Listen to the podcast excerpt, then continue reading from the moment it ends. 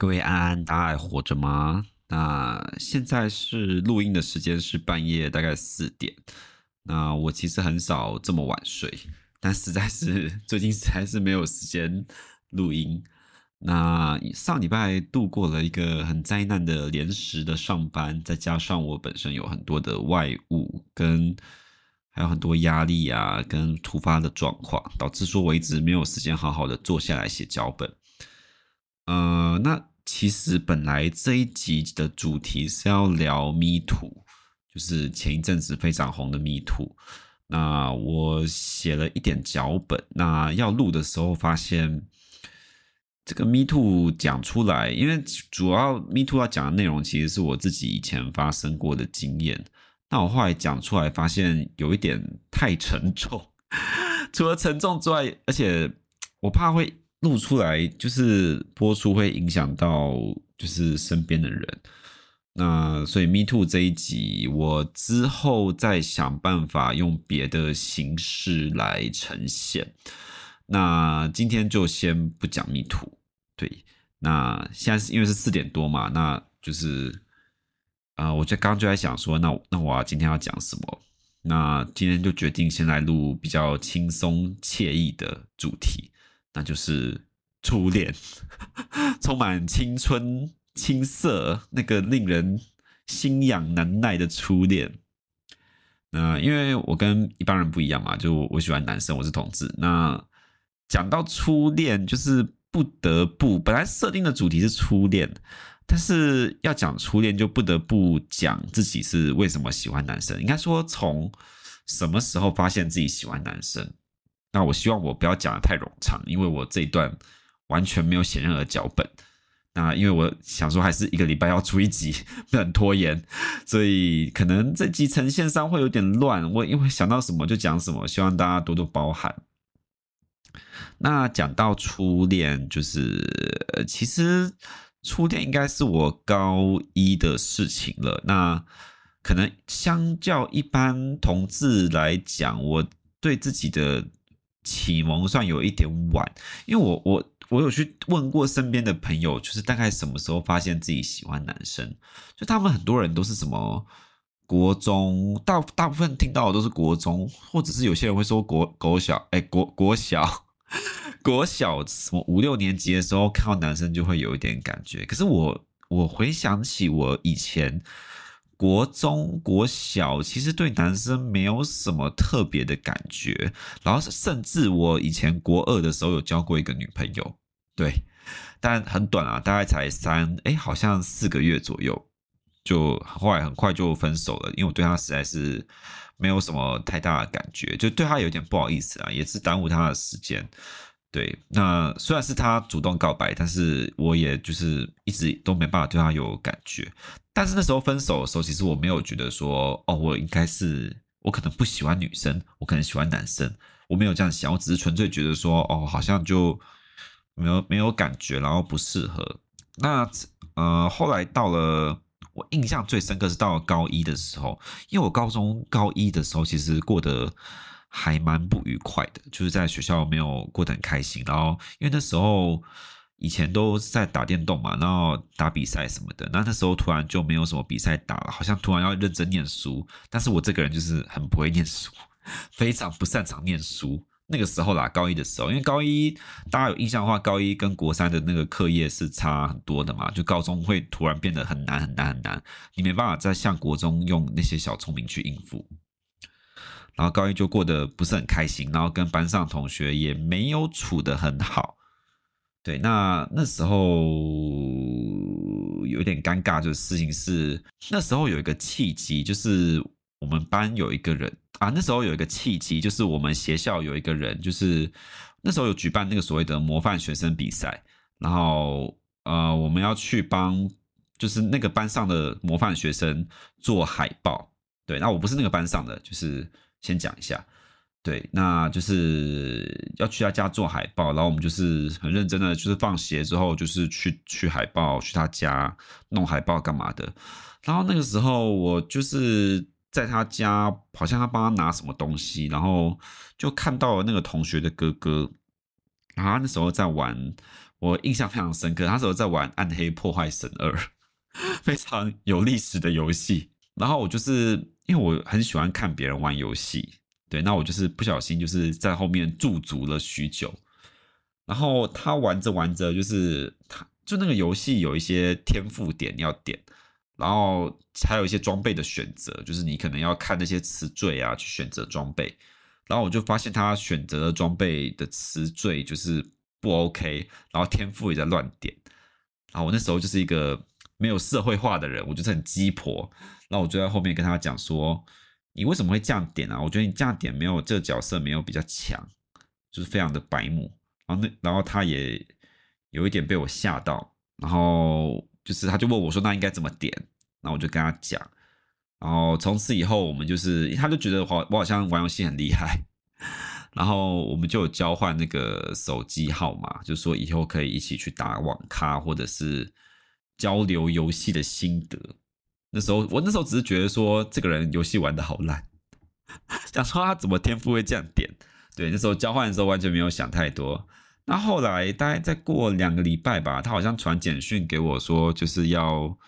去打网咖还是什么的，然后我们就开始了我们的网咖之旅，就是每个礼拜会去打一天、打两天还一天的网咖，然后打完网咖之后，后来开始进阶层会去看电影，然后这中间其实他都没有任何的暗示或者什么，所以我对我而言，我的感受其实就是很单纯的，有一个同学的哥哥，那在我心里就是学长嘛，有个学长就是会约我去打卡，那会约我去看电影。或者我们一起一起去，或者是有时候在他家，然后看他玩游戏这样子，因为我就是很喜欢看别人玩游戏，所以这个对我而言是可以接受的。然后就是那个时候只会觉得说自己的生活就是好像没有就是这么枯燥了，就是没有像是在每天被困在班上，然后念那些无聊的书，就是有时候下课或者是放学是有一些可以值得期待的事情。那再过了好像。一个月还诶，应该应该是大概两个月。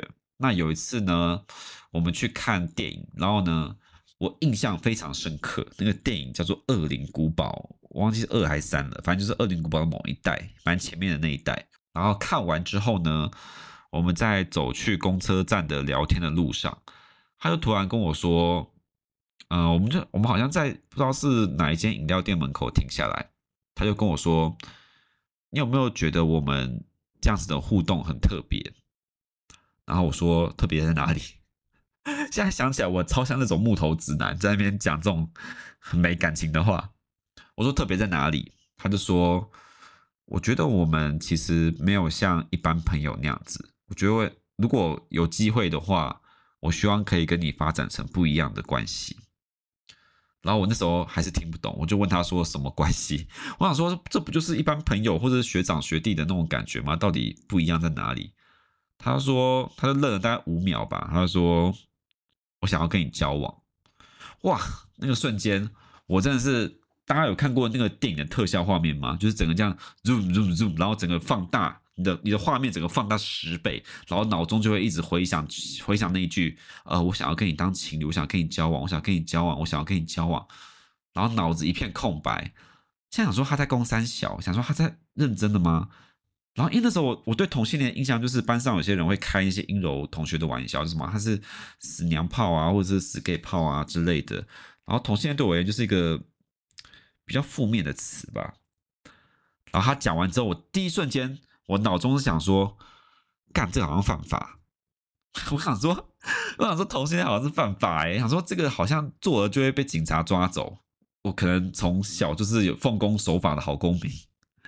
我想说这可能会被警察抓走，那我现在怎么办？我要报警吗？我我，可是我好像是犯人哎，因为我要跟他搞同性恋的话，那我就是犯人。然后我就当时真的好紧张，不知道怎么办，真的不知道怎么办。想说怎么办？怎么办？怎么办？我现在怎么办？我现在要说什么？我要报警吗？我要到底怎么办？后来我就逃跑了，对，我很孬种，我就直接逃跑，因为刚好在公车站前面，我就直接上公车逃跑。然后因为那时候还没有智慧型手机嘛，所以他只能传简讯一直来问。然后因为我真的太紧张了，我真的不知道他怎么办。我想说，我不能犯法，我绝对不能犯法。就是我犯法的话，感觉会有很糟糕的下场。我不知道为什么脑中就一直觉得这是犯法。然后回家第一件事情，第就是想说，那好，那我不能再跟他联络了。可是呢，又有点舍不得删掉他的手机，而且我本来第一瞬间是想说，要不要跟跟我同学讲，可是又怕讲了，就等于是帮他出柜嘛。那时候不知道“出柜”这个词，但想说好像在暴露他的秘密，好像也不好。所以大概前三天我都在那个很来回的情绪摆荡，就想说到底要讲还是不要讲？那我要报警吗？还是不要报警？就一直这样来来回回，来来回回。等到第四天，因为他每天都传很多简讯，然后其实大部分的话都是一些什么啊，对不起啊，吓到你了，就是那些话。如果你觉得很震惊的话，你也不要太放在心上，就当我们没讲过，我们还是可以一起去打卡啊，干嘛的？因为那时候没有智慧型手机嘛，所以他就是用那个简讯，然后就是每天都会传很多话，然后我都我都已读，以现在的术语来讲，我就是已读。然后到了第四天，我开始情绪有点转折。因为我那时候很认真在想，就是谈恋爱这件事情到底是在干嘛？因为我高中的时候有谈过一次恋爱嘛，那就是完全没有任何就是开心或者是悸动的感觉。可是这个人，那姑且叫他 A 好了，A 他跟他出去玩的时候是真的很开心，那他也会带我认识他的朋友。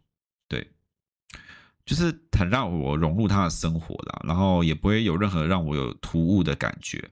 那仔细想一想，他也有很多贴心的事情，例如说会帮我买午餐啊，或者是哎，讲起来好像很小，可是那时候就真的觉得是很很感动的事情，会帮我买午餐啊，或者是我可能在学校有些什么呃不愉快的事情的时候，他会来安慰我啊，干嘛的？其实他，我后来就那天那几天就仔细想，说我有必要对他这么。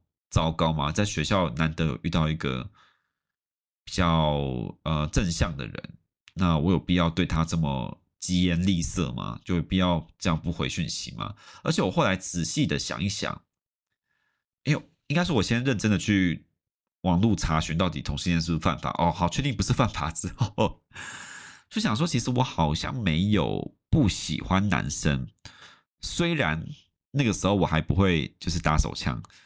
所以，我就是对于性这件事情没有什么特别的欲望，但我就想说，男生好像可以试试看。对我的我的那个认同的转折很快，但是我很肯定的事情是我绝对不会跟任何人讲这件事情。所以，大概到了第八天的时候吧，他就是还是一样每天传简讯，然后每天就在道歉啊，然后干嘛的，我就直接回他说。啊、你礼拜几有空吗？我们要不要一起去网咖玩某某游戏？我就这样回他，他就说：“哦，当然好啊，什么的。”然后我们那天到了那一天，我们就去网咖，然后一样打卡，然后一样玩游戏，但过程中都没讲什么话，因为我也觉得有点尴尬，因为我也不好意思跟他讲说：“呃，我觉得好像可以试试看。”我也讲不出这种话，然后他好像也很想讲什么，那他也不敢讲。那后来就是好像，因为我们那时候在组队刷一个什么东西，就是线上游戏的那个组队功能。那组队刷一刷，然后到后来他就说：“我希望可以这样子跟你一起继续组队下去。”然后我就回他说：“哦，好啊，没有问题。”然后。那一天那句话就是成为我们的算是确定关系的那一句话，但是呢，确定关系之后呢，也没有那么简单，因为后面的过程才是非常的麻烦。因为我没有觉得自己喜欢男生，所以后续当他想要开始在后面的几次约会，他开始想要碰我，会开始想要就是亲我的时候，其实我真的下意识很反抗，就是你会有种就是生理上的不太想要做这件事情的感觉。可是，在尝试了几次之后，才渐渐的觉得说，哎，我好像还是喜欢男生，我好像是可以喜欢男生的，就是生理上是可以接受的。对，我不是一开始就接受，然后什么顺着生理的欲望啊，什么跟一般人比较不太一样，就那过程不太一样。对，但是呢，这件事情到后来又发生一件很尴尬的事情，就是讲这个开始有点不浪漫，就是他开始想要就是做比较深入的性行为。就一开始我们的性行为其实蛮单纯的，就只是可能只是亲啊，然后抱啊，干嘛的，就这这些我都觉得是可以接受的。可是到后来，他有一次提出了一个要求，是他希望可以，他说呃，你有没有听过就是一零？然后我说，我还回答说，我那时候超级烂的，我那时候跟他讲说，你说蔡依林吗？超级像，超像什么白痴直男的回答。他说没有，就是有一种性行为叫做一零。然后我说那是什么？他说就是把那个，他就说就是把那个我的鸡鸡放到你的屁股里面。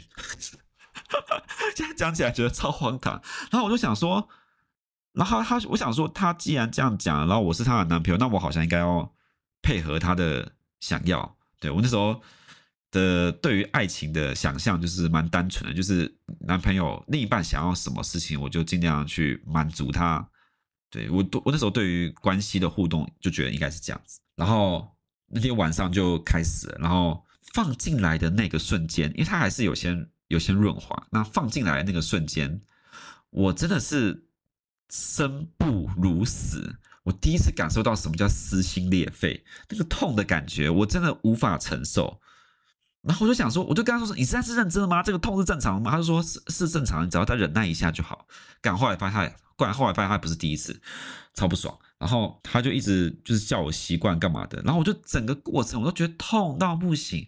然后他每每这样顶一下，我就觉得说：“干他妈要死了，真的要死了，很痛。”然后后来呢，就痛到就是因为我真的太痛了，然后我的手就开始就是有点原本是握拳，可是握拳握到一半就是。可能真的太痛了，我就开始乱挥还是干嘛的，我就把他家的，那他的床头柜有放一个花瓶，我也不知道为什么有人在床头柜放花瓶，然后我就挥一拳挥一挥，我就把那个花花瓶这样子从床头挥下来，然后就碎裂在地上，然后刚好在碎裂在地上的那一刻呢，他就是也就是呃火山爆发了，就是也结束这个过程，然后呢过。这个画面就非常的血腥，就是我的后面有流血，然后地上有碎掉的花瓶，然后我们当下就觉得，呃，现在是要怎么办？很尴尬。我就他就说，那你先不要动，然后他就拿出来之后就开始去扫那些花瓶的屑屑，然后我就是以一个很尴尬的姿势维持在床上，想说，诶，那我现在要怎么办？还是先不要动好了，因为真的好痛。然后从此之后，就是一零这件事情，就是带给我就是很深的恐惧。他每次讲到一零的时候，我都会用各种理由，就是各种借口，就是逃避，或者说他很累啊什么的。就这个是我现在回想起来，就是应该要好好跟他沟通的地方。应该是有其他办法可以不要那么痛啦。但毕竟我就是学艺不精嘛。然后后来就是我也没有在尝试这件事情，所以。要如何精进这方面的技巧，我也不是很清楚。对，那呃，讲初恋，讲认同，虽然讲到这个地方好像已经蛮久，可是其实，呃，我我先跳到结论好了。结论其实，我们这段关系的结束大概持续了半年后，那我觉得后来有一次发现他开始有劈腿的迹象，就是他开始有跟其他的男生有讯息的往来，然后。后来是被我发现他有跟其他男生发生性行为了，然后我当下就是好像过没几天吧，好像过两天，我就跟他说要分手，因为我那时候对于就是劈腿这件事情是很单纯的，我觉得你有肉体的出轨就是 出轨，好像异性恋婚姻，你有肉体的不忠，我就是没办法跟你继续在一起。那时候根本没有什么开放式关系，根本没有什么就是。呃，性上面的出轨是可以被讨论的这种概念完全没有。那时候就觉得说，哦，他出轨，那就是我们不能再继续在一起。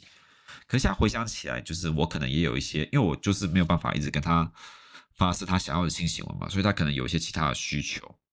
就那时候，毕竟就是因为他大我一岁，所以他就是年轻力盛的时候，需求肯定是高的。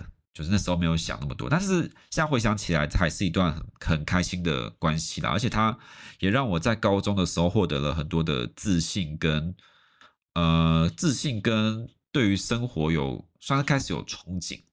而且他带我认识很多他的朋友，那这些朋友不一定是只有同志，也有一些是异性恋的朋友。后来我发现，如果你的另一半愿意带你去认识他的。朋友啊，我我反过来讲好了。如果你的另一半不愿意让带你认识他的朋友，或者是不愿意带你进入他的社交圈，其实通常这样的人，就是呃，我自己观察下来，以及就是看 周遭朋友大数据，通常这种人都是会有状况或有问题的，就相处上一定是他有一些呃，会有些问题是会被发现的。对，那那很庆幸的是，我的初恋并没有这样子的问题，他带给我很大的算是安全感吧。因为我那时候对于同志没有什么概念，我我对我对同志有概念，可能是要高三开始进入那个同志咨询热线当义工之后，才比较渐渐的开始有认识跟想象。那今天初恋故事就很粗糙的讲到这边。呃，每个人初恋的故事不太一样了。那我对我而言，我的初恋算是影响我很深，因为他呃让我第一次体会到什么叫做被爱。对，那虽然最后他是劈腿了，可是我们其实我们断断续续的有联络，大概五六年都有联络。对，那后来是因为一些缘故就没有办法再联络。那我一直很感谢他，一直很感谢生命中遇到他，就是让我的同志之路一开始是。算是顺遂且呃有人带领跟让你很踏实的感觉，但每个人就是对于自己认同的过程是不一样啊。有些人就是可能就很早期就知道说自己对男生也比较有感觉干嘛的。像我现在，其实我看到女生，我是真的没办法看女体的人。就如果今天有个裸女在我面前，我可能会比看到蟑螂还可怕。我可能会尖叫，然后逃跑。我很怕，我真的很害怕看到女生的胸部。我觉得女生的胸部好可怕。那之前因为因为我的工作是电竞的赛事企划嘛，那之前有些有些时候要去支援当摄影师，然后拍那些女的实况组，然后他们有时候导播就会要求说，双生那个镜头再拉近一点哦。然后我就要把镜头这样子 zoom in，然后我就那个看到摄影机那个小框里面是那个胸部，我就觉得天哪，职业伤害，觉得好痛苦，看那些奶觉得好可怕。就是我待到大学之后，我才感觉出来，我好像比较喜欢男生。诶，应该说高三啊，高三之后才比较确定这件事情。早期我也不知道为什么自己是觉得这件事情犯法，我真真的不太懂自己的逻辑。可能我小时候就是一个很奉公守法，然后遵守法律的好公民吧。对，那今天这集就是。有点乱七八糟，把它录完了。对，因为很草率的决定要录初恋。对，我不晓不晓得大家的初恋是怎么样，就是有些人初恋好像就是很简单的带过。那对我而言，我初恋是很重要，就是它影响我很多。因为呃，主要是会讲初恋，其实也是因为呃，常常想到说啊、呃，会决定聊初恋，也是因为想到说，其实后来长大之后有很多的。心理状况或者是生活中遇到问题，其实都跟原生家庭有关嘛。那我觉得除了原生家庭之外，其实初恋也影响蛮多你看待关系的想法跟看法，因为那是你第一次建立关系，跟他人建立亲密关系嘛，所以你一定有很多东西是参考第一次的那个构筑。那像我的话，就是对我而言，我的参考范本就是呢，如果对方带我。认识他的社交圈，这会是加分。那应该说，透过跟初恋的相处，我比较明确知道说自己在谈恋爱里面是很在乎什么，或是喜欢什么，那不喜欢什么。对，就是你要透过初跟初恋的互，应该说第一次跟初恋的互动，会让你知道说，哦，我在关系里面喜欢什么，讨厌什么，在乎什么，有哪些是我的雷。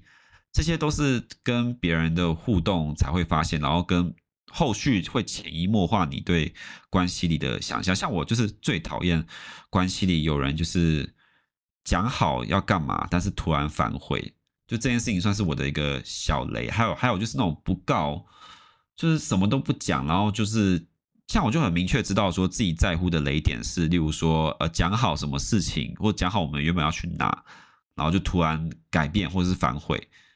或者说，因为，呃，因为要达成，或者说我很不喜欢自己在关系里就是要为别人牺牲，然后只为了达成他的某些外在的目标或条件。例如说，啊、呃，我想要，例如说我另一半想要，呃，做些什么事情，那就希望我委屈一点，先配合他干嘛干嘛的。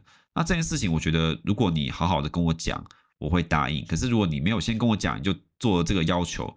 那我会对我而言是大扣分或者是大地雷的事情，就是也是透过跟初恋的互动，我才发现自己有这个雷了。要不然我其实原本只会觉得说自己好像某些地方很爱生气，可是也讲不出自己气什么。是真的是透过跟别人的互动之后，才知道说自己到底在气什么。就算是啊，讲好听一点就是什么啊，每个人每个受伤的故事都会让你成长。虽然听起来很像屁话，但是其实如果你有去思考的话，的确是会成长啦。只是说那个成长可能有点痛苦就是了。那希望大家都听完这集之后，可能希望大家不会觉得太无聊。